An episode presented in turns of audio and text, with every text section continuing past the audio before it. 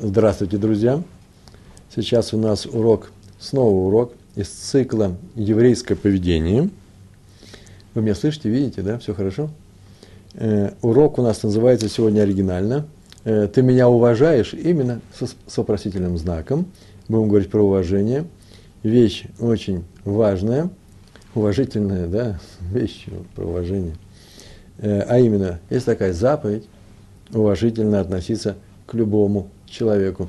Если вы, такие дотошные люди, спросите, где написано уважительно относиться к любому человеку, я могу вам сказать, что, во-первых, это вагафта или райха камоха, и люби ближнего своего, как самого себя, а это называется, раз ты любишь, когда к тебе относятся с уважением, или, по крайней мере, не относятся к тебе с пренебрежением, то и ты обязан так относиться, относиться к другим людям.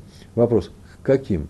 К друзьям я отношусь уважением, к людям, которые старше меня, опытнее меня, к своим учителям, уважаемым людям я отношусь с уважением. Э, в своем окружении я тоже э, проявляю уважение кого-то по-еврейски. А вот и люди посторонние, ну, по мере возможности тоже. А когда люди никак ко мне не относятся, и вообще где-то я с ними, как сейчас называют, как говорят, да, зацепился, э, там можно и не проявлять никакого особенного уважения. Главное, чтобы не проявлять неуважение. Ну, а если человек как я думаю, ведет себя не совсем достойно, хорошо, или мешает мне.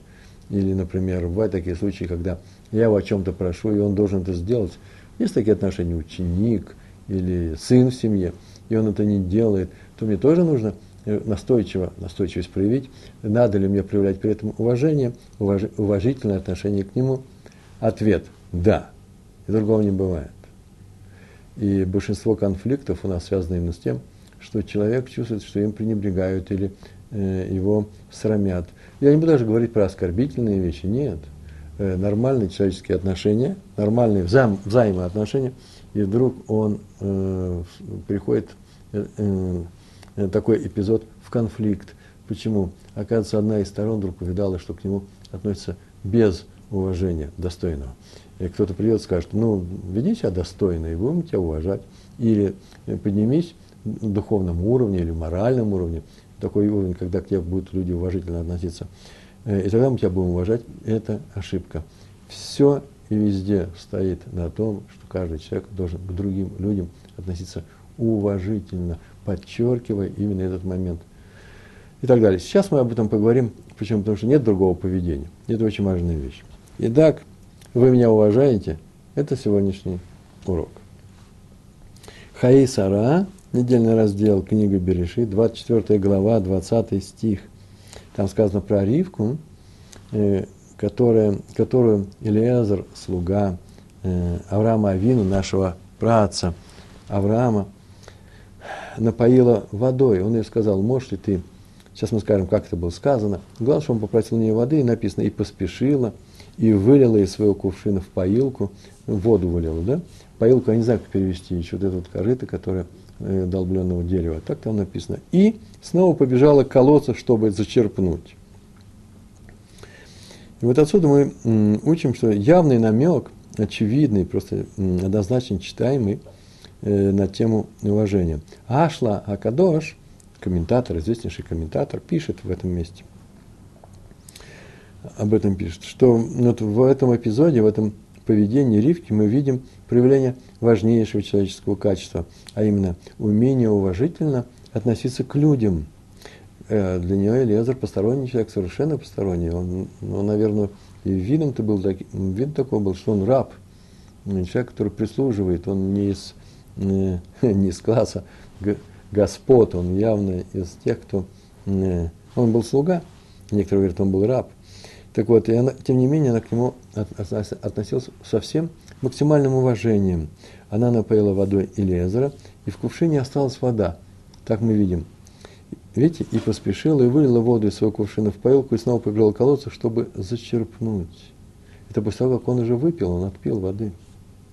И вот она напоила водой Элезера, в кувшине осталась вода, и она не знала, что с этим делать, что с этой водой делать. Если дать это, остаток этой воды – в э, скотине, верблюдом, э, то получается, что она вообще приравнивает человека к, э, к верблюдам.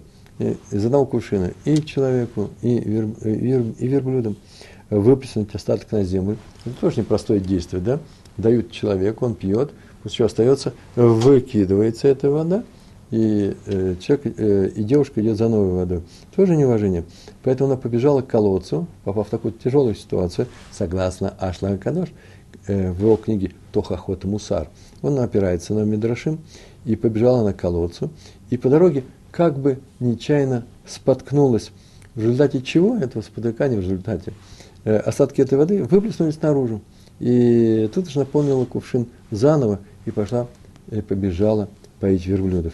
Вот э, это и есть нормальное уважительное отношение к человеку, чтобы он, не дай Бог, не подумал, что к нему м, пренебрежительно. Хочешь воды попить, да попей, и все.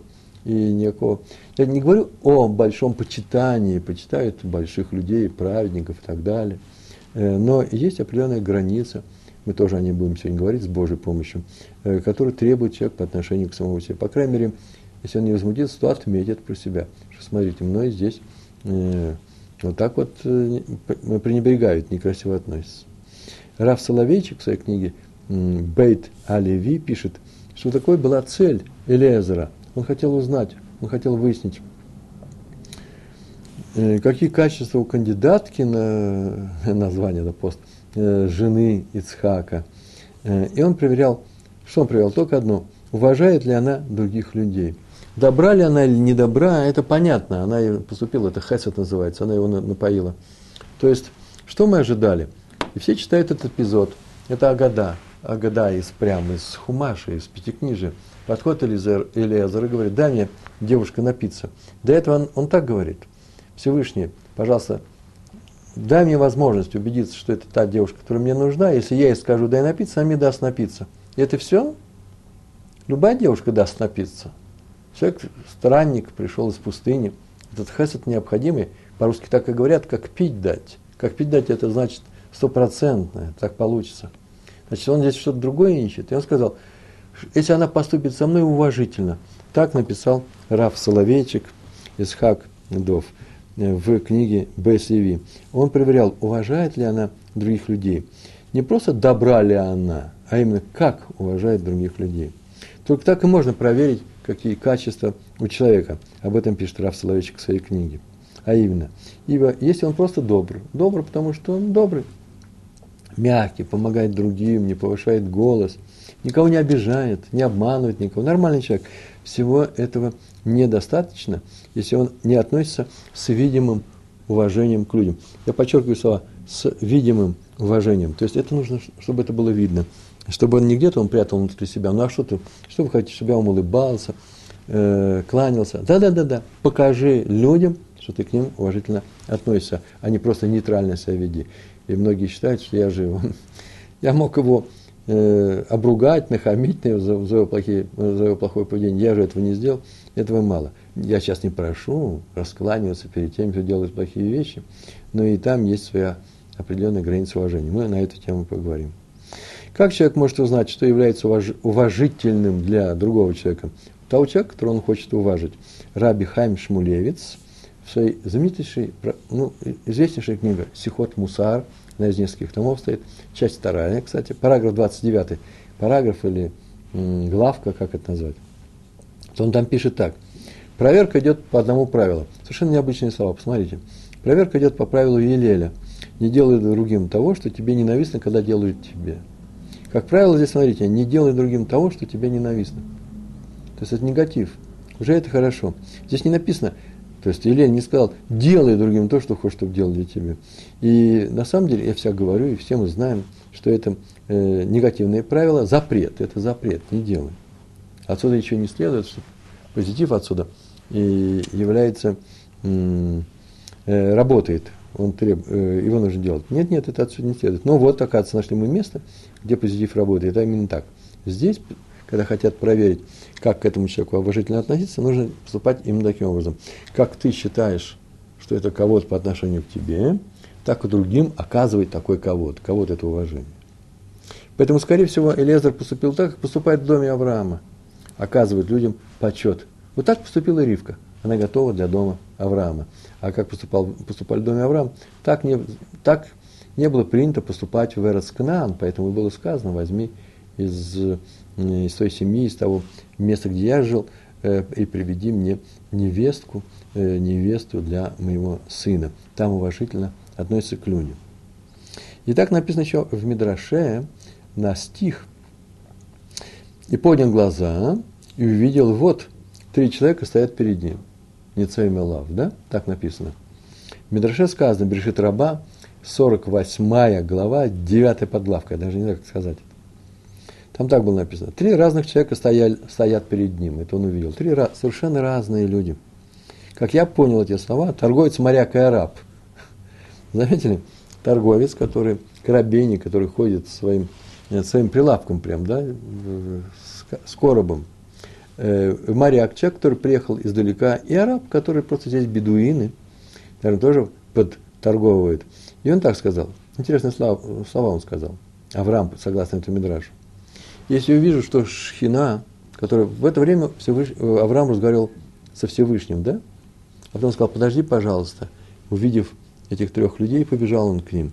Подожди, пожалуйста. Если он увидит, что Шхина ждет, не уходит, ну, присутствие Всевышнего, значит, это большие люди, их стоит встречать. А если я увижу, что они уважительно относятся к друг к другу, разные люди, вообще видно, что они просто сейчас собрались только. Значит, они достойные. Достойные – это выше похвала, не знаю, как перевести на русский язык. Так вот, таки, даже не надо смотреть по шхине. Так он увидел, что они как раз достойные люди того, чтобы он ими занимался, и не оглядываться, шхина здесь или нет, ушла, ушла, ушла она или нет. Только по одному параметру, какому параметру? Уважительны ли они? Они относятся друг к другу. Это были малахим, ангелы. Отсюда видим, отсюда видим, что достойные вот в этом понимании выше, чем большие, то есть тех, кого ждет шхина. То есть они сами по себе уже и являют то, ради чего вообще был создан человек. То же самое в стихе Берешит, 23 глава, 12 стих. Э, стих. Это то, что мы уже проходили, по-моему, да? До того. И поклонился Авраам перед людьми, Лифны Амарец. Поклонился. Что значит поклонился? Зачем нужно было кланяться перед простыми людьми? Он их как бы поблагодарил. Э, не написано, за что поблагодарил, за то, что они сейчас с ним разговаривают, за то, что они сейчас ему э, дадут или продадут пещеру, в которой он похоронит, в которой он похоронит свою умершую супругу. Э, недельный раздел называется Хаисара. Все происходит после того, как она умерла, тут же. И он их поблагодарил за это. И вот из-за этого Эфрон вообще продал ему пещеру. Если бы он так себя не вел уважительно с, с ними, с чужим племенем, с неевреями, не с людьми, которые считают, как он, смотрят на мусар, на правильное поведение глазами Авраама. Нет, простые люди. И он поклонился, уважительно к ним отнесся и получил эту пещеру. Пещеру Хеврон мы получили из-за того, что Авраам умел уважительно относиться к другим людям. И это несмотря на то, это маленькое в скобках замечание, а, это Сфорно записал, на то, что у него был траур, ему было не до этого, он был печален – то есть он поставил уважение в адрес другим людям выше, чем собственный траур, чем собственное горе. Он ни на секунду не забывал о том, что это люди, которым требуется, именно которые предпочитают, что с ними обращались уважительно. Тем более такой большой человек, как Авраам Авину, который вообще мог бы смотреть на всех сверху вниз.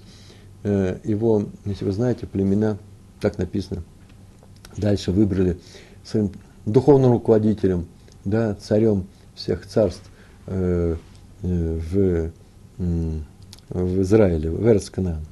И, ну и теперь история, несколько историй, а потом еще покажу важность этой вещи. Для меня это вообще урок очень важный. Там к концу я просто расскажу об этом. Очень важно. Э, первая история про раби Муше Файнштейна. После войны э, в Америке вышло первое издание, полное издание ШАС. ШАС – это 20 томов 20 томов Талмуда, Вавилонского Талмуда. И это издание было первое, очень красивое, полное, большими буквами. Это сейчас компьютерная графика, да, у нас. А тогда это все было в наборе. Это было необычайно красивое издание. И он поддерживал и издатели, изда, издательство братья Шлизингер. Я, еще, я сам застал эти тома, ужасно красивые. По тем временам, тем более. И приветствовал, Раф Файнштейн приветствовал вклад и денег, и сбор денег на это издательство. Хоть и частное оно было, все равно там тоже помогали. И он получил один из первых наборов этих книг, 20 томов, сет называется, да, э, набор. И он учился, все, он очень любил этот сет, все время, всегда по нему учился. И вот однажды, это произошло, когда еще книжки совсем новые, еще краской пахли, надо было ему срочно выйти из комнаты, где шли вот уроки, у него был там стол, эти книги, у него одна из этих книг раскрыта. Один из учеников, когда он вышел из комнаты, опрокинул синие чернила на раскрытый лист Талмуда – я уж не знаю, как этому удалось, зачем он это делал над Талмудом. Но всякие ученики бывают, всякое в жизни бывает. Чернил были не шариковые, то есть ручки были не шариковые. Но что-то он, почему-то он измазал он Талмуд. Знаете, прям две страницы. Причем чернила были синие. Как я полагаю, что чернила в то время были какие-то разведенные, да, можно было читать, откуда я знаю, потому что дальше рассказ продолжается. Поднялся крик, все начали его обвинять в неосторожности, что ты сделал, это дорогое издание. Он сам расстроился больше всех расстроился. Вошел Раф, окинул взглядом всю эту картину, всю эту жуткую картину, сразу все понял, он подошел к этому ученику, сразу же, моментально был человек порывистый, подошел к нему, он обнял его и сказал, что синий цвет его самый любимый. Это первая фраза была какая, которую он сказал. Как здорово, молодец. Все понятно, что он не просил это сделать, он бы не настолько он любимый, чтобы заливать чернилами Талмуд и так его учить. Но все успокоились, и как ни в чем не бывало, он сел, продолжал учиться. И этот том у него остался навсегда. И даже его потом показывали, вот от Рава Файнштейна, вот это был такой-то момент, это было вот что произошло. Э-э- обратите внимание, что он не просто не заметил ничего, не просто смолчал, он просто поддержал человека вообще в его страшном горе, да, налить чернила на такую дорогую книгу своего любимого учителя. Это было для него большое горе. Это умел Раф Моше Фаншин. Мы с вами так умеем делать? Адмор из Вижниц, э, Раби Хайм Мейер а, Хагер, так его звали. Это совсем простая история. Просто перед тем, как я расскажу теорию, я, эту историю, две строчки меня это занимает.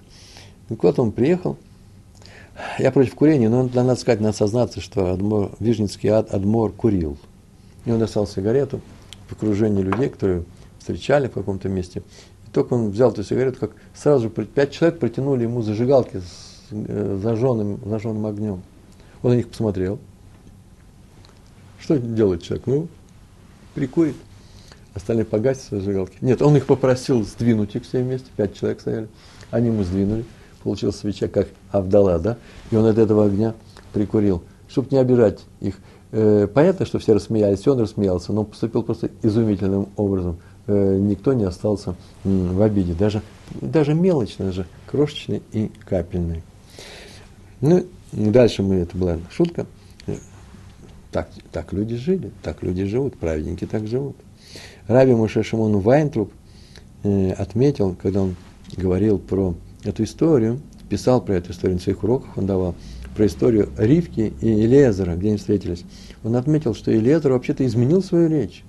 Когда он сказал Всевышний, девушка, которая скажет то-то, то-то, и она мне ответит то-то, то-то, вот ты мне ее и дай в жены Исхаку, я ее отведу. А на самом деле он не сказал этой фразы, которую он сказал э, Всевышнему, что он ее скажет. Это отметено Равом Вайнтрубом. Он сказал так Всевышнему. Я скажу девушке, наклони свой кувшин, и я напьюсь. Наклони свой кувшин. И, вообще-то звучит как приказ. Но сказал он на самом деле не так.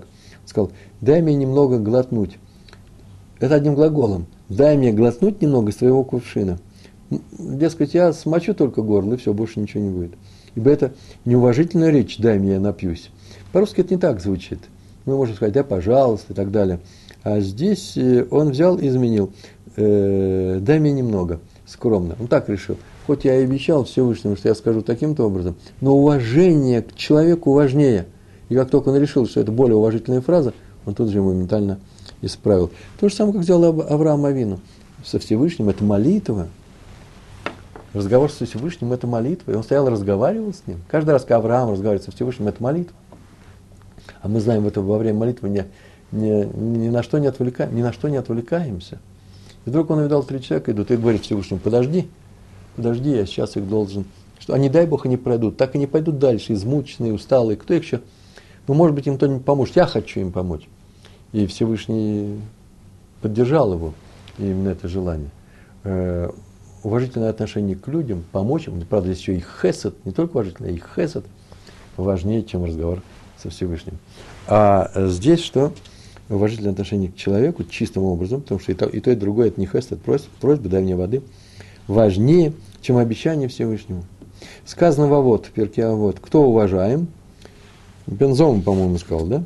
Кто уважаем? Только тот, кто уважает других. Нет другого определения. Ты уважаешь, и тебя будет уважать.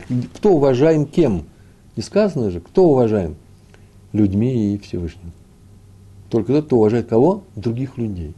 Если он уважает только Всевышнего, Всевышнего не будет уважать. Повторяю, кто уважаем, переводится, кто уважаем кем? Всевышним. Всевышним только, только, только тот уважаем, кто уважает других людей. Об этом написано в Брахот, 28 лист, вторая страница сзади. И я сейчас прочитаю это место, одно из моих любимых мест. Я с удовольствием заметил, я с удовольствием сейчас цитирую Брахот, потому что это мой перевод. Тану Рабананна. Учили мудрецы в Барайте.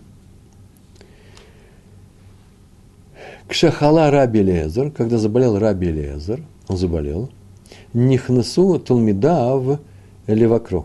Пришли его, вошли, пришли его ученики навестить его, своего учителя.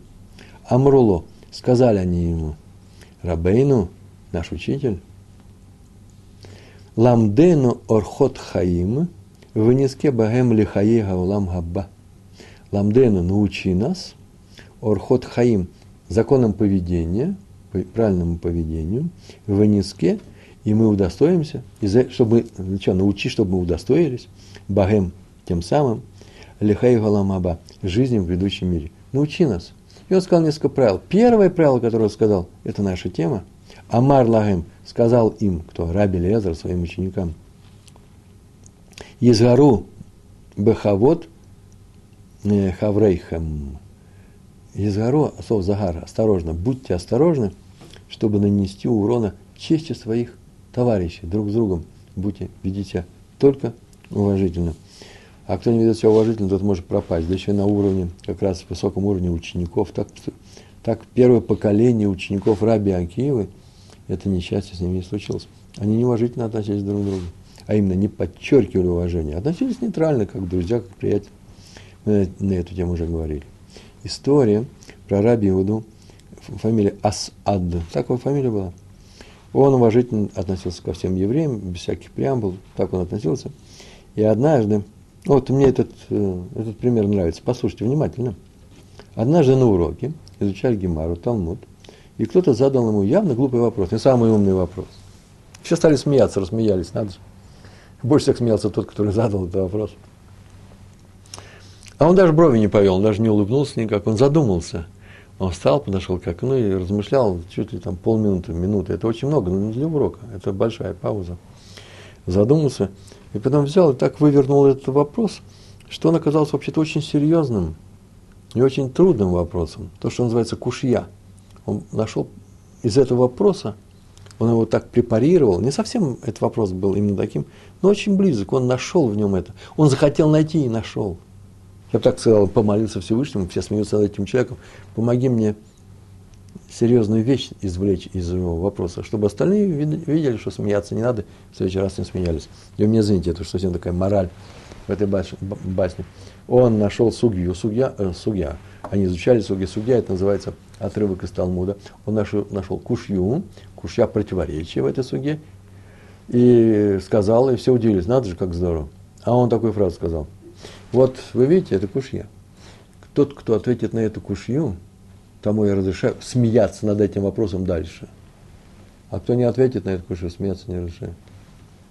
Хорошая ситуация, нет? И все прикусили язык, что называется. И больше такого не было на его уроках. Это величайший ученый. Это надо уметь сделать. Уважать каждого нужно, мне извините. Даже тех, кто вроде бы, на первый наш взгляд, явно недостоин нашего уважения.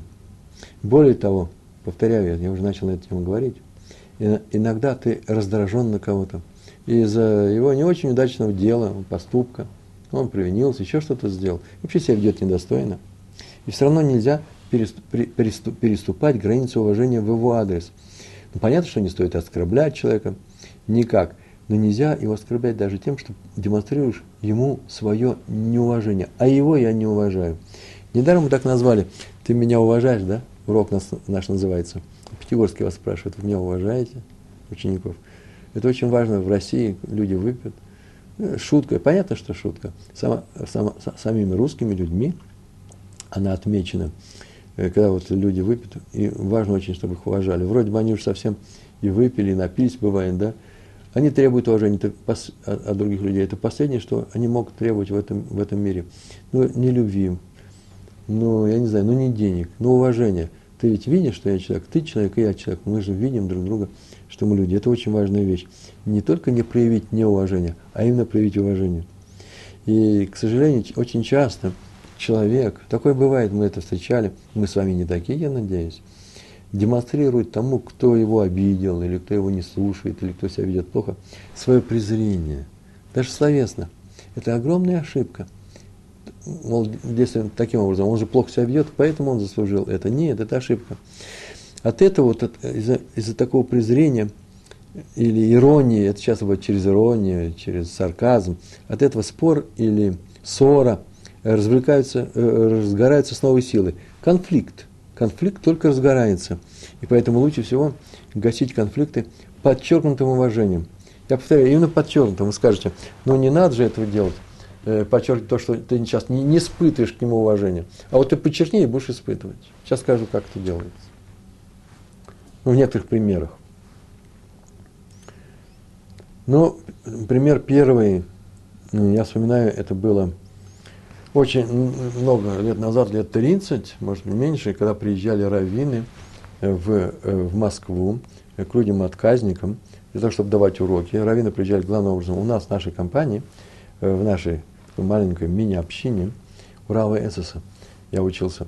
Приезжали раввины из Англии, э, из Манчестера, Лондона и из известнейших ишив, крупнейшие раввины, главный раввин Манчестера и прочее. Я их сейчас это помню.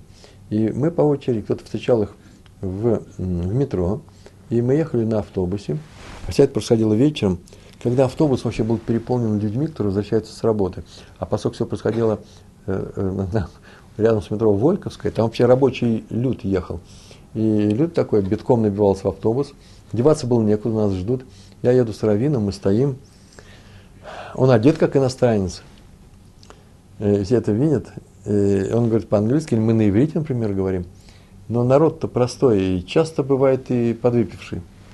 И вдруг кто-то вот именно к нам пристал, кто-то из таких простых людей, он без злобы, ну, так он себя ведет.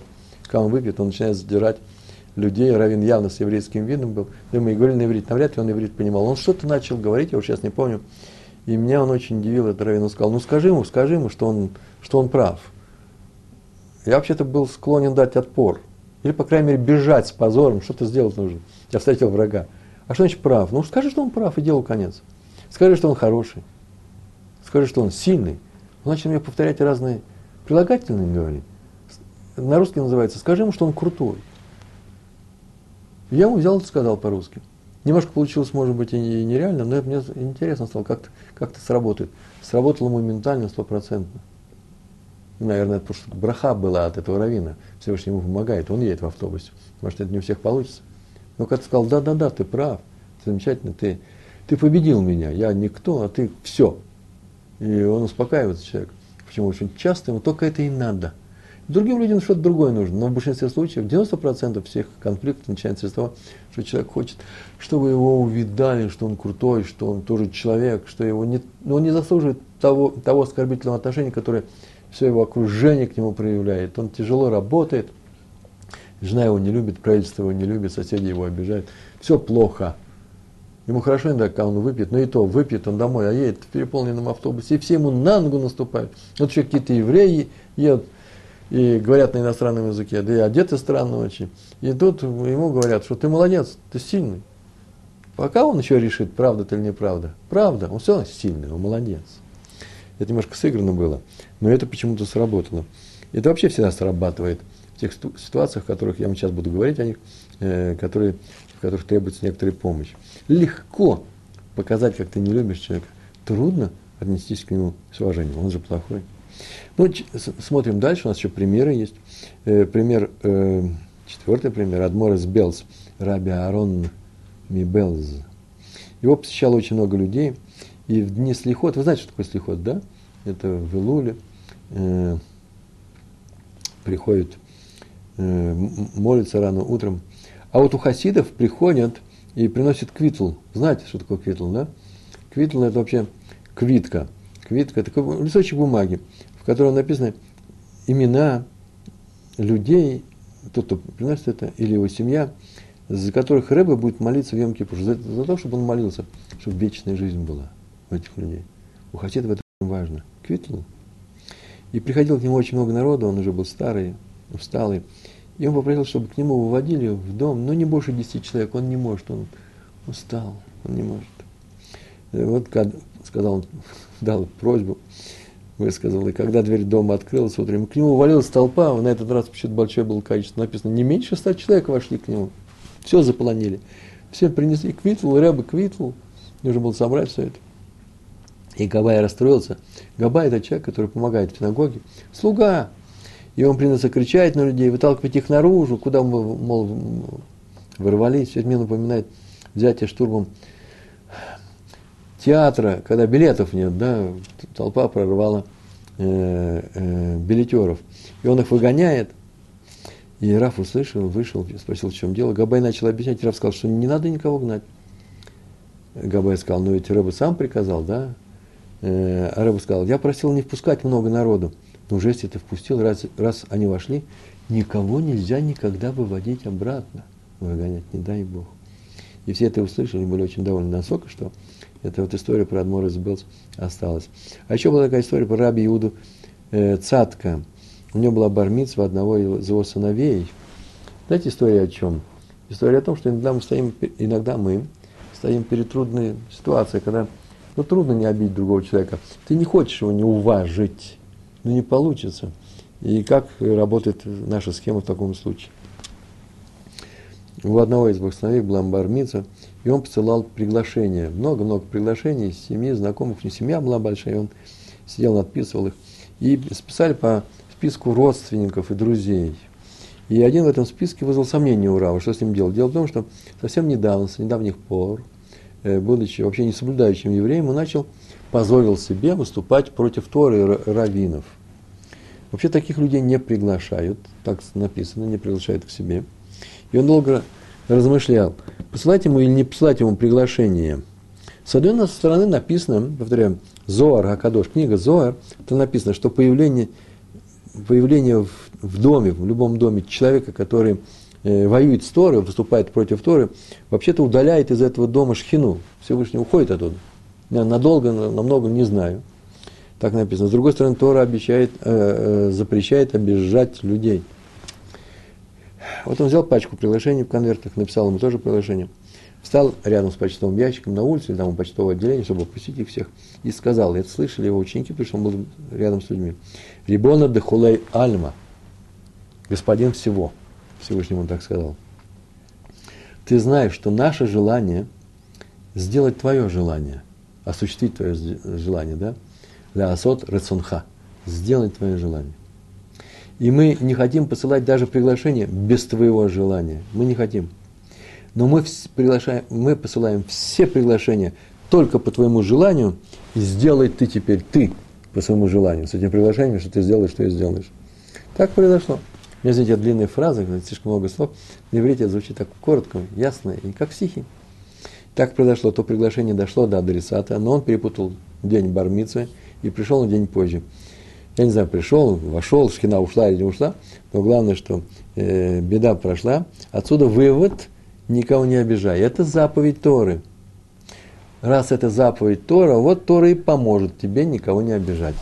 Мы это сейчас увидели, это пример. Это, это работает, эта схема работает всегда. Еще по поводу уважения. Смотрите, какое интересное место, я еще не нашел, но известное. А сегодня я его еще и нашел. Место такое – Написано в Гемаре Гетин, 90, лист номер 91, прям первая страница этого листа. Там написано, когда можно разводиться. Ария, ты знаешь, когда можно разводиться? Масахат Гетин. Там так написано. Бейт Шамай, Бейт Шамай и Бейт Гилель говорили, от тему спорили. Бейт Шамай так сказал. Не может человека расстаться, развестись с женой, не может, пока она ему, она ему не стала отвратительна, пока он не нашел в ней рва говорят страшные вещи, пока она ему не изменила, многие вещи говорят. То есть что-то предельное. А Беда Илель говорит, нет, может развестись, даже если у нее подгорела еда, сгорела еда. Вот она что-то варила, варила, и, и что-то сгорело, может развестись. Вообще удивительное, э, удивительно большое расстояние между двумя мнениями. В одном случае это просто предельный случай, а во втором даже вот сгорела еда, не досолила что-то, можешь развестись. А, Раби Акива еще интереснее написал, он э, добавил, он вообще разрешает развестись, даже если мужчина нашел другую, более приятную. То есть тихий ужас. Мало кто об этом говорит. Это же ужас, что. Как с, таким, с такой легкостью можно развиться, разводиться с женой. Захотел развестись. И э, сейчас другое дело, что сейчас это делается с ее согласием, много чего делается. Но изначально это было так. И так, так вот, по Пейда и Леле это очень странно. Как-то так, мне сгорела кастрюля с едой, она делала чонт, или какой там еще бывает, бешуль, э, э, кугель, ну, кугель, кугель готовили, он легко сгорает, да, если вы знаете, подгорает. И он сгорел. И теперь нужно разводиться. А взять и не развестись, взять простить, терпеть, совланут называется. Совланут не в том смысле, что мне сейчас плохо, и я э, решил перетерпеть, когда это кончится. Нет, тебе же плохо, ты же расстроился на нее, вот и потерпи, все пройдет. У самого Елеля, из школы Елеля, сказала, можно развестись, даже если у нее сгорела еда. У самого Елеля, Елеля этого Саланута, это, этого терпения, умения терпеть было много. Приводятся примеры, других примеров в Талмуде не приводится. Один доводил его перед субботой, все время, за субботу осталось мало времени, он все время вызывал его на балкон. И он выходил и говорил с ним, разговаривал. А второму он вообще сказал, человек пришел вообще, неизвестно кто, откуда, его Шамай уже прогнал. Он говорит, нет, или скажи мне, пока я стою на одной ноге всю Тору. И он сказал, не делай другому, и так далее, и так далее. Это вошло в, это великая сокровищница самых глубоких мыслей человечества. Не в силу глубины ума, а в силу практической, практи, практической значимости. Видите, сколько у него было терпения. И вдруг его школа, и он сам, значит, считает, что подгоревшая еда – достаточная причина, чтобы развестись. Не слишком это легкий способ, э, причина для развода. Оказывается, нет – Раби Барух Эпштейн, есть такая книга Тора Тмима, пять томов. Мы ее еще учили в России, еще когда приехали сюда, до того, как приехали сюда. 30 лет назад мне ее привезли. Совершенно замечательная книга.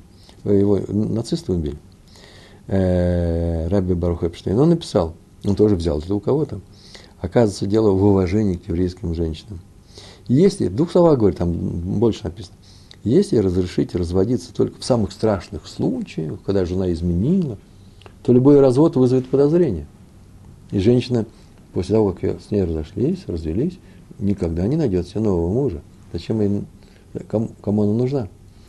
С такой характеристикой. Но теперь есть объяснение. С ней развелись только из-за прихоти мужа. А сама она вполне нормальная женщина. На ней можно э, э, э, брать ее в жены можно. Вот бывший ее муж, да, тот самодур, это точно, но она нет. И поэтому остается что? Она остается, так сказать, в невестах, она может найти себе э, мужа. Тот был неудачный. И видите, из уважения к, жо, к женщинам, еврейским женщинам, Банот Исроэль, Бетгилей сказал, разрешаем любой развод, почему раз муж ее не ценит, она найдет другого. А по Бет Шамай очень тяжело католический брак, да, так говорят, развестись нельзя. А если развелся, все, у меня нет никакой возможности, не дай Бог, жени, э, выйти замуж. И это называется уважительное отношение. Бет проявил уважительные такие отношения к еврейским женщинам. Раби, э, Раби Аарон э, Котлер Лейквуд. Значит, мы сейчас находимся в Америке, Соединенные Штаты. И секретарь его, который был много лет его секретарем, рассказывает, что каждое утро он приносил Раву чай – и чай. Раф пил чай. Это замечательная вещь. Все кофе пьют с молоком, а мы пьем чай. И однажды он принес чай, поставил ему, и Раф его, к нему не притронулся, чай остыл. Но секретарь принес через какое-то время новый стакан. Тот забрал, тот тоже не взял. Такого раньше не было. Это будний день был. И тот спросил, в чем дело, мол, приносить третий чай. Может, Раф забыл. Раф объяснил, что у него пост. Он сейчас не ест, не пьет, не пьет, ничего, ничего. Почему? А вчера ему позвонили по телефону родители одной девушки. У него Ешива, мальчики учатся, Бахурим, юноши. А тут родители одной девушки, и он знает эту семью. И спросили про одного ученика в его Ешиве на предмет шедуха. можно ли устроить им брак, можно ли разрешить им встречаться на тему... Вы знаете, что такое шедух, да, мы говорили, чтобы не, называть, не говорить второй раз, третий, сотый раз. И Раф сказал, что не может сказать ничего. Сейчас он сегодня ничего не может сказать. Э, но чтобы это уж не выглядело странно, он сказал, что, что позвонили завтра. И вот он очень мучится, переживает. Дело в том, что сегодня они ему позвонят. Это было вчера. Сегодня они ему позвонят. Он говорит, а я не знаю, что делать. Я просто не знаю. Почему? Дело в том, что ученик-то очень слабый. Им нужен сильный ученик. Для этой семьи хотят сильного ученика. Это очень важно. Вещь. У меня четыре дочери, мы мне, знаете, мы с женой, вся наша семья, так мы решили, так, такая установка в нашем доме, что все женихи наших дочерей, слава Богу, так и произошло, должны быть э, большими раввинами, в смысле должны быть э, сильными Талмидей должны учить Тору. Нам только это и нужно было. Нет, понятно, нужно медот, понятно, нужно взаимопонимание характера, э, среда, наверное, с которой они выходят, чтобы это было недалеко от нас – ну, не знаю, но, может быть, и марокканского мальчика можно было взять. Но не просто так все это делается. Мы со всех сторон все было решено, и осталось только уж самой девушке, девочке нашей, пойти, и так четыре раза произошло, и сказать, э, нравится это, общаться с ним, один раз, второй раз, двадцать раз, ну, двадцать раз слишком, потому что это слишком много. Э, обычно человек узнает друг друга раньше. И, и что-то не прошло, кому-то отказали, может, кому-то кто-то и нам отказал. Я не помню, сейчас это не эта тема. Главное, что мы такие избалованы, привыкшие, что э, наши девушки отказывают. Но то, что мы нашли, что-то изумительное. Нужен Талмит Хахам с хорошими качествами.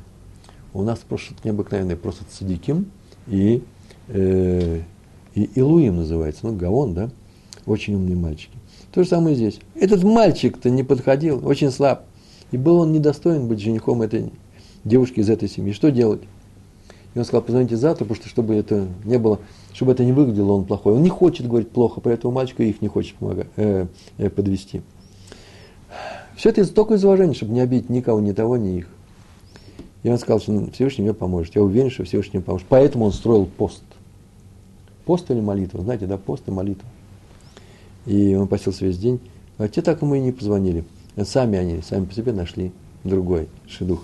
Если ты хочешь выйти из ситуации, где трудно, не отнестись к человеку хоть с какой-то обидой, чтобы он не обиделся, э, он обидится, то старайся сделать так, чтобы Всевышний тебе помог. Все. Ищи такую возможность, и Всевышний тебе поможет. Раби, Симха, Сисел Брауда. Ой, время-то уходит. Самые важные вещи у меня впереди. Он обращался необыкновенно уважительно ко всем ученикам Торы – к ученикам. И раз э, один вспоминает за учеников, он пришел сдавать вступительный экзамен в Ешиву этого равина, и тот задал вопрос, так говорит, он мне задал вопрос, а я с перепугу ответил, что все это, этот, ответ на этот вопрос зависит от спора о решении. Он вот так обрадовался, так разно заявил, ой, нахон, нахон, верно, правильно, здорово. Все зависит от спора Танаем. Танаем и решением – это разные эпохи совершенно. Но тут решением – это первый, первый из мудрецов после составления Талмуда. А Танаим – это первые из мудрецов эпохи составления э, э, э, Талмуда. Между ними, наверное, ну, тысячи лет, наверное, между ними происходит. Он сказал решение, решение – это первые. А Танаим – это учителя. И он сказал, ну, Танаим, правильно, правильно, Танаим ведь, наверное, они первыми были. И раз так, то они были первыми в законе. Верно, верно. И с тех пор вот это вот верно, верно, нахон, нахон, его поддерживает всю жизнь. Я об этом уже рассказывал. Мальчик Э, в мальчик в Хедере, когда спросили, сколько будет дважды два, он ответил пять, и все удивились. И Равин его, Равин Рэбе, схватил, обнимал, дал конфету. Долго говорил, правильно, как верно, я знал, что ты самый умный, ты самый замечательный. Вы слышали, дети, что он сказал? Он сказал дважды два, правильно, молодец, целует его и говорит, он сказал, что дважды два, и все ждут, что он сейчас скажет. Мальчик тоже ждет. Что-то его слишком сильно целует. Дважды два пять он сказал. А он, говорит, он сказал, что дважды два четыре. Молодец. Все удивились, но, наверное, не ослышались, потому что времени уже много прошло. И ребенок тоже решил, что, наверное, он сказал, все-таки сказал четыре. Ведь удара не было. Нам кто нужен? Человек, который не знает, что дважды два четыре? Он все равно узнает. Нам не нужен человек, который, нам не нужно, чтобы у этого человека была рана с детства. Ой, все посмеялись надо мной пять. Вы скажете, небольшая рана. Большая. Я даже и комментировать не буду. Очень большая. И снова Адмор из Белцараби Аарон, он уважал всех, обладал большим терпением, как и Илель, приходило к нему много людей. Иногда бывает вообще очень странные люди приходят.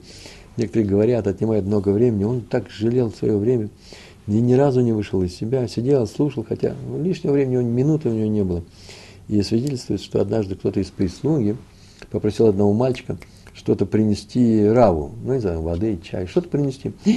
Рав, как это услышал, он позвал этого мальчика и попросил у него прощения. Не надо, не надо, ничего не надо. Прощения попросил, стиха, чтобы только, тот не обиделся, потому что его оторвали от игры, его позвали, чтобы принести Раву что-то. Он не хотел этого, он не хотел, чтобы кто-то переживал даже один маленький тяжелый момент. Раби Моше Шмуль Шапира. Однажды в субботу один из старых уважаемых членов общины, уважаемый человек, может быть, даже Парнас, кто вообще большой, большую закупленность, устроил кидуш. И пришли сотни людей, сотни людей.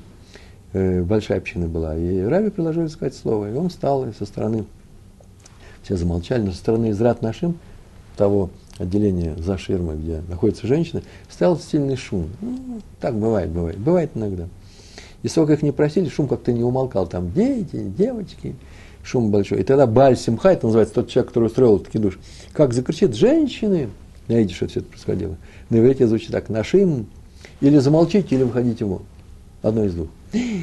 Все замолчали, там замолчали. Раф встал в минуту, постоял в тишине, а потом улыбнулся, как будто что-то вспомнил.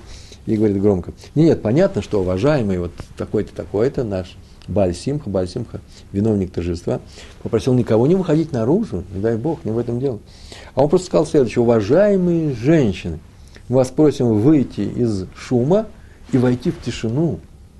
Больше меньше все рассмеялись, и момент, такой тяжелый момент был э, скомкан. Знаете, на эту тему я могу много рассказать. Почему, например, в наших синагогах не пишут, например, возвращайте книги на место, кто, э, иначе тот, кто ее взял, считается кража. Это оскорбительная надпись, даже для того, кто вообще-то и, не, и ничего не брал. Нужно избегать таких моментов. Так в литовских синагогах многих. Если вы видели другое, я об этом не говорил. Всевышний создал человека уже с чувством уважения. Он понимает, что такое уважение кого-то. Так пишет снова Раби Хаим Шмулевец. Сихот Мусар, статья 82. Поэтому человек требует уважения к себе, как правило, он требует. Так он рожден, такова его природа, тема, природа его. Э, пусть даже иногда уважение-то такое поверхностное, напускное, да, но притворное, все равно он требует уважения, чтобы ему сказали приятную вещь. Тем не менее, человеку стоит избегать кого-то, если он взрослый, умный, мудрец, Торы, избегать кого-то для самого себя, избегать уважения, но оказывать кого-то другим. И, кстати, между самое интересное, он избегает, а другим оказывает. Здесь нету лифней ивер. Знаете, что это такое, да? Лифней ивер, это значит тем, что ты подведешь другого человека под что? Я буду оказывать уважение, он подумает о себе не весь что, и начнет сам себя уважать, а это же нехорошо. Нужно, чтобы другие уважали его, а не он сам. Э, но это отдельный урок, мы как-то уже на эту тему говорили. Интересный урок, кстати. И так или иначе человек должен понимать, что такое кого-то. И даже праведнику, вообще даже праведник должен понимать, и этому дано от Всевышнего, что такое кого-то в его адрес. Почему? Чтобы он знал, как сказать кого-то другим людям. И пример, например, дать человеку алию к Торе. Алия к Торе – это, пойдем, чтение Торы, чтобы его вызывают к нему. По субботам это делают понедельник, четверг, по субботам, праздники. И кому там дают? Вообще-то все это 7 человек у нас вообще немного. Кому-то нужно дать. Какова очередность, кому нужно дать, какой кого-то, какой, э, какой, э, кто он должен быть, третьим, четвертым, пятым. Третий считается ультаим, шестой у э, хасидов, или наоборот. Нет, именно так. И он должен знать, что такое кого-то. Он должен знать, что такое кого-то, а поэтому, почему? Потому что он оказывает людям, э, другим людям кого-то. Если человек все равно, ему все равно, какой он кого-то ему оказывает, он и другим не окажет кого-то. Он не понимает это. Поэтому дано чувство любви к самому себе, для того, чтобы ты знал, что такое любить других людей. Простая же вещь. Так вот, вывод, человек знает, какой кого-то ему подстать для него самого, и он не хочет ни меньше, меньше, ни хорошо. Зелзуль называется пренебрежение. Больше на это мы не рассчитываем. Вот именно такой кого-то он обязан оказывать другим людям. Вот правило по себе он меряет. Стайплер, э, раб, как я говорю, Стайплер, это значит Раби Яков Исроэль Коневский, ныне покойный, отец Раби Хайма Коневского, Шалита, ныне здравствующего, в Браке. К нему пришел один простой, явно не ученый еврей, за советом, брахой. Как только он вошел, Рав бросился к нему, начал его обнимать, подвел к столу, усадил, как друга близкого, и начал вести с ним ученую беседу. Это был разбор очень трудного места э, из Талмуда. Тот перепугался, побледнел, написано, покраснел, побледнел, начал меняться в лице. Он ничего не понимал. А Стальпер говорил, ничего не замечая. Присутствующие хотели указать Раву, что вообще-то он ошибся, приняв этого человека за другого. Он, это не тот. Но сами они увлеклись разбором Талмуда, и пошел пилпуль, закипело обсуждение, посыпались вопросы. И, наконец, заметили несчастное лицо этого посетителя. Он сидел и красный, и бледный. Оказывается, Раф Муше, оказывается, как потом оказывается, Раф Муше Соловейчик, когда приезжал в страну, а там он еще не жил здесь, он не жил, он жил в Европе, приезжал в страну, всегда приходил к Стайплеру. Ну, до этого раза два он был. Но последний раз это было давно, очень давно. И Раф Стайплер уже был, Раф Стайплер, просто Стайплер. Говорят Раф Стайплер, или Раби Яков Исраиль Коневский, или Стайплер. Э, он уже был пожилой, и он его спутал с этим посетителем. И стал извиняться, ой, говорит, слегка, но ваше лицо, ну это вылитое лицо Рава Соловейчика. Я больше там ничего общего не было, просто он спутал. Так, так вошел с все. Наверное, просто ожидали в эту секунду его. Я не знаю. А он сказал, это одно к одному. Просто кластер, просто один к одному. И извинялся до тех пор, пока тот не успокоился. И они перешли уже в беседе на уровне, э, на тему этого визита, этого кровина. Так вот, из эпизода с Ривкой у колодца мы учим, что кроме хесседа, дать другому что-то, требуется обязательно кого-то. Хесед оказать мало – когда мы говорим «люби ближнего своего, как самого себя», это называется дать ему хесед и уважение. Э, это в нашей жизни очень важно. Подчас, подчас не столько важно, что сказать, хорошее слово сказать, что сказать, но как сказать. Еще о чем мы говорили? Медраше, Медраше Авраам сказал, если шхина с этими людьми, они большие люди, если они уважают один другого, они достойные. Достойные больше, чем большие. А вот почему в Авод не сказано, Бензома спросил, кто уважаем? Кто уважаем? Почему, же, почему не отвечено? Ну, тот, кто ученый или праведник. Вот этот их и уважаем. То директор, то начальник. Почему бы и нет? Кого уважают люди? Президент такой-то страны. Вот мы его и уважаем. Добился человек этого. Помогла же ему и власть с неба, то есть небеса. Почему сказано, тот, кто уважает других? Так вот, по Раву Шмулевицу в этом вся разница между Шемом и Яфетом. Шем и Яфет – это дети Но, Ноха и сказано, взяли Шем и Яфет одежду и покрыли отца. Когда он по каким-то причинам оказался голый, помните, да? Он немножко передегустировал вина, первая дегустация вина была. И э, хамы в этой истории нету, мы знаем, что хам все там, все, нехороших людей нету. А они э, взяли, там написано, и взял Шем. Взял Шем и Яфет. То есть Шем это взял. Инициатива шла Шема. И по, про Шема в Мидраше сказано, что за это его потомки удостоились заповеди цицит. Одежда цицит. А про Эфита сказано, что его дети пришли на его похороны, то есть не пренебрежительно к нему отнеслись. Всего лишь. Почему такое дело, так произошла разница? Сделали они, э, все это было сделано по инициативе Шема. Поэтому награда выше. Потомки получают Алам Аба. Цицит – это же заповедь, и за заповеди получают Алам Аба. Откуда? Почему получают? Потому что Э, э, он привел инициативу. Какая? Он привел желание уважить отца, не допустить его посрамления. Мы получаем из-за этого Аулам Аба. По Рабу Шмулевицу. Раби Арье Левин. Самые важные вещи. Мне остались 6 минут, я все равно успею. Сначала история. Раби Арье Левин. Э, про него говорится, как один простой еврей. Постоянно приходил в синагогу, где молился и учился там Раби э, Рафарье. И был он человек крикливым, таким простым, ну, вообще-то, это было в том месте, где это происходит. Э, Зикрон Моше, насколько я помню. И каждый раз, когда он входил, Рафаре вставал со своего места, чтобы его приветствовать. Он спросил, почему мне такой комод? За что, Рэбе? Я простой человек, торгую на рынке, Механе Иуда, тут рядом, у меня там прилавок. Э, Тора выучил я мало. Но Раф встает со своего места, когда я вхожу. Почему? А он ответил, я знал твоего отца. Так вот знаешь, что он человек был праведный, умный, не ученый, а умный – Каждого слова обладало весом. И когда я встаю при виде тебя, знай, тем самым я оказываю почет твоему покойному отцу. Эти слова ему очень понравились. Он отца своего любил. И он сказал, будь достоин его. Это было самое большое благословение в жизни этого человека, который сказал ему великий мудрец и праведник Раби Левин. Так вот, к чему я все это веду? При детей в школе всякое бывает. и дети в школе не относятся с уважением к учителям. Бывает такое. И часто бывает, что э, критика у них проще и легче э, да, на языке друг другу и к учителю, чем похвала, чем комплимент. Э, бывает, что дети не очень знают, особенно когда приехали из России. Я не хочу сказать, всякие дети везде, и здесь в Израиле бывает, просто в хедерах у нас нет такого. Как воспитывать детей?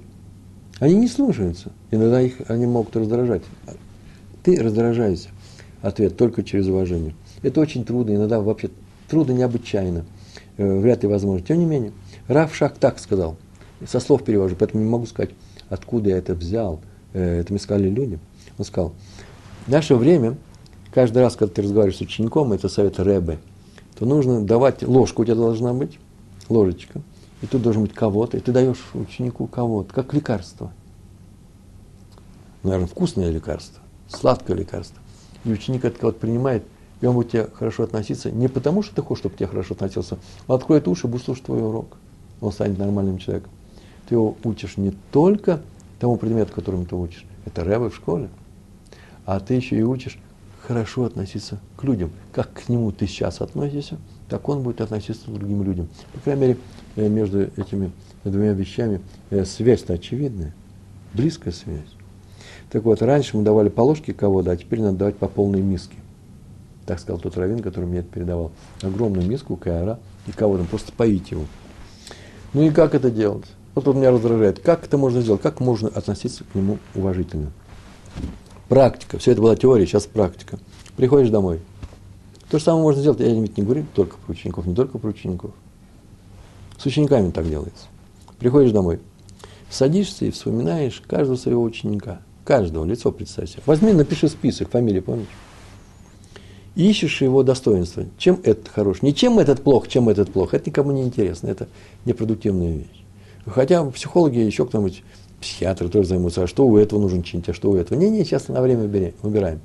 Что у этого хорошо, что у этого хорошо. Чем этот э, славен, да, так скажем.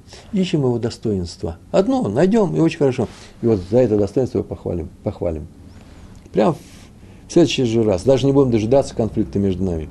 Ведь если придумать какое-то достоинство, сказать, ну ты хороший, ты умный, они сочтут это ирония. Дети ложь узнают сразу. Относиться серьезно к этому не будут.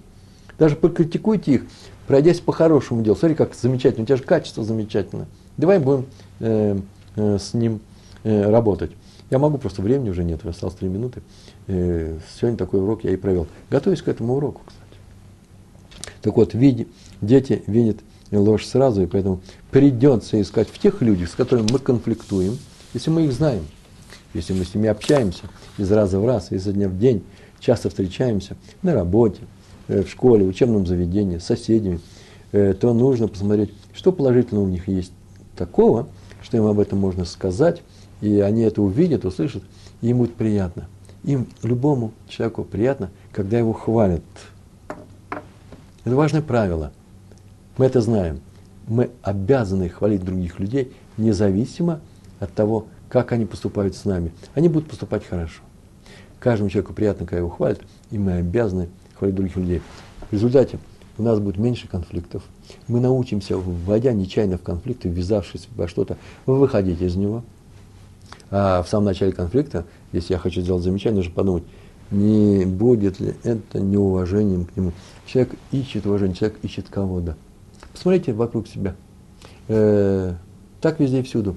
Э, спорит водитель автобуса с человеком, сегодня это произошло, человеком, который едет в этом автобусе. И вдруг я слышу, что и тот, и другой хочет, чтобы к нему с ководом отнеслись. Скажи, ты прав. Иногда часто бывает слегка достаточно, извини. Иногда бывает, больше не буду. Иногда задумайся, ну, как-нибудь нужно конфликт уйти и показать ему, что он достойный человек. Он на самом деле достойный человек, не надо обманывать. Я не видел недостойных людей. Мы так не обращаемся с врагами. Я не, не назову э, любить и бросаться на шею каждому человеку, которому мы встречаемся. Э, хотя почему бы и нет? Если мы будем любить других людей, Всевышний сделает очень простую вещь. Это сегодняшнее правило последнее. Если мы будем любить других людей, Всевышний, Всевышний обязательно нам будет давать прям ситуативно по, по нашей жизни только тех людей, которых, которые достойны нашей любви, которых приятно любить. Это самое главное правило. в любом конфликте мы всегда ищем с вами способ подчеркнуть достоинство другого человека, и он будет с нами. Повторяю, в любом конфликте. И большое спасибо. Вы ко мне, я надеюсь, хорошо относитесь. Я вас люблю. Всего хорошего, успехов вам. Шалом, шалом.